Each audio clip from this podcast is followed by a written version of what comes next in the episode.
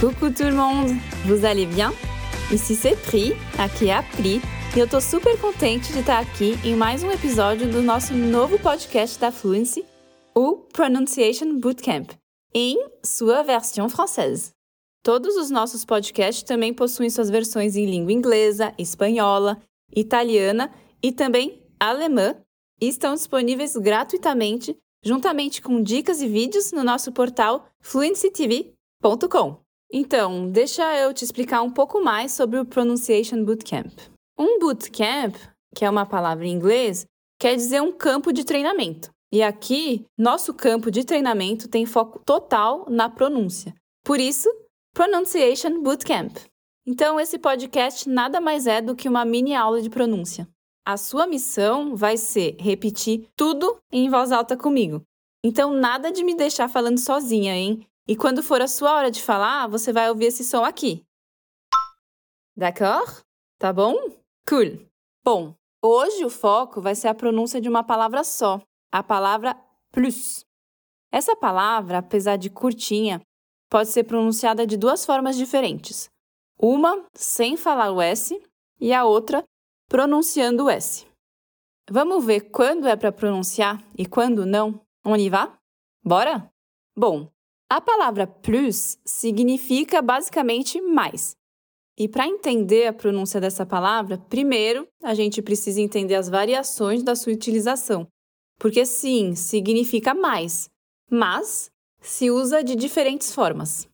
Se a gente for usar o plus em uma frase negativa, como por exemplo, Je ne fais plus de sport, ou em situações cotidianas a gente falaria a frase sem usar o ne e ficaria assim: Je fais plus de sport.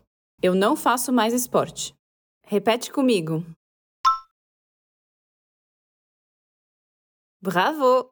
temos os dois elementos de uma frase negativa, o ne e o plus.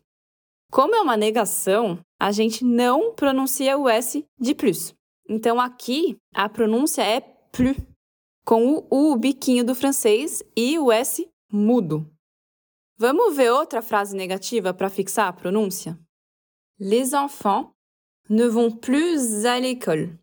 As crianças não vão mais à escola. Vamos repetir?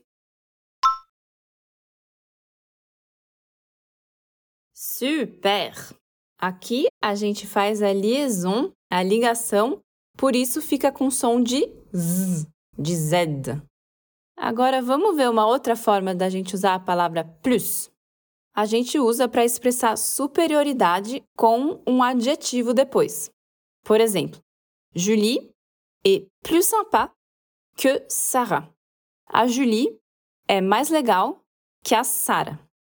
Vamos repetir? Bravo! Aqui também não falamos o S do plus, porque tem um adjetivo que vem depois e começa com uma consoante. E se o adjetivo começar com uma vogal ou um H mudo? Aí a gente faz a liaison, a ligação, com o som de Z, de Z. Por exemplo, Les adolescents sont plus irresponsables que les adultes. Os adolescentes são mais irresponsáveis que os adultos.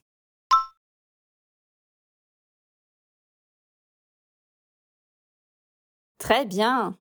E se a gente usar a palavra plus para expressar superioridade, só que com um substantivo depois, ao invés de um adjetivo? Como que fica?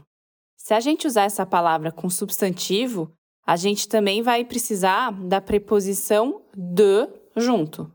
Por exemplo, Je mange plus de salade que mon copain.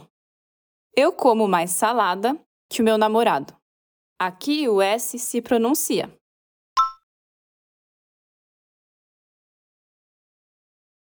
Viram a diferença? A gente também tem uma outra situação que o S de plus é pronunciado.